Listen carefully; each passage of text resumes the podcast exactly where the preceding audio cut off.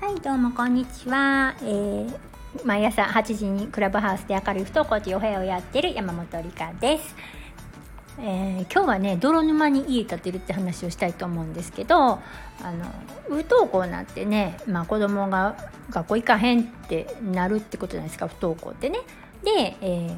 まあ、大人周りの大人はね「何言うてんのもうあんた明るい未来ないよ!」みたいな感じでね学校行かせ行かせようとする、はい、それが普通のまあ流れ一般的に思われてる流れですよね。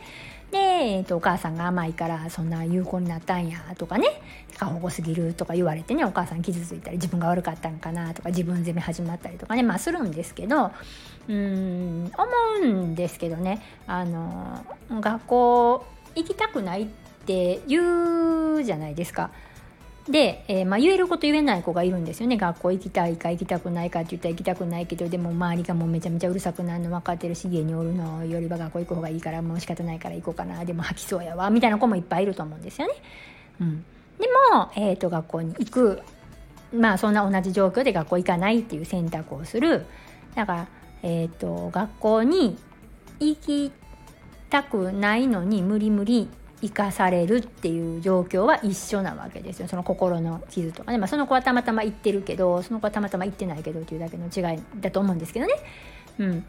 でまあそういう話でで、えー、とどういうことかって言うたらあの泥沼にね家建てさせようって頑張っても建たないじゃないですか。ねそういう状況と同じやと思うんです私は。あの泥沼でねもうびしゃびしゃなんですよ。でその上に家建てようと思う人誰もいないじゃないですか。ね、それに家建てのどうやったら家建つかなとかねまずはその泥沼を整えてでしっかり地盤作ってそれからどんな家建てるって話やのにもう心の中はもうねあのボロボロですよボロボロっていうことはもう泥沼なんですよね。で泥沼の上に、うん、大人はねどうやったら家建てれるかなってとりあえずちょっとレンガ並べてみるとかね。なんかとりあえずちょっと塩巻いてみるとかね。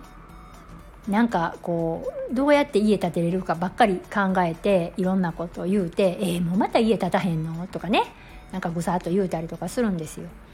うん、なんかあの無理なんです。無理は無理なんであ無理か。でじゃあ泥沼どうやって家建てれるように整えようかなっ切り替えたらいいんですけど切り替えれないんですよ。なぜならば家建てる期限が決まってるからと私は思うと思うんですね。なんかもうもうとりあえず掘ったて小屋みたいな家でもいいからとかもうなんかあの玄関だけのなんかあるじゃないですかあのプレハブみたいな家でもいいからとか、えーと、と表面なんかすごいいい感じやけど中スカスカみたいな家でもいいからとかなんかそれでどうにかなると思ってもう家建てさせようとかってしてる状況やと思いますわ。そしたらなんかちょっと風吹いただけとかちょっと雨降っただけでもう泥の上に建てた家なんかねすぐ潰れちゃいますよ。ね、あと何年か経ったらもうその家消えてなくなったみたいなねこともありますよね。だから、えーと、まずせなあかんのはその泥の沼の上に家建てるんじゃなくてえー、泥沼をどうやったら整えれるかなっていうふうにもう家建てることを一回ちょっと諦めた方がいいと思うんですよね。で家建てるその泥沼が整ったらもうどうとでもなるんですよ。というふうに考え方を変えて覚悟を決めないと泥沼はどんどん泥沼化になっていくと私は思います。はい。ということで、えー、みんな泥沼をあの悪化させないようにね気をつけてほしいなと思いました。はい。山本理香でした。聞いてくださってありがとうございます。いいねとかフォローとかね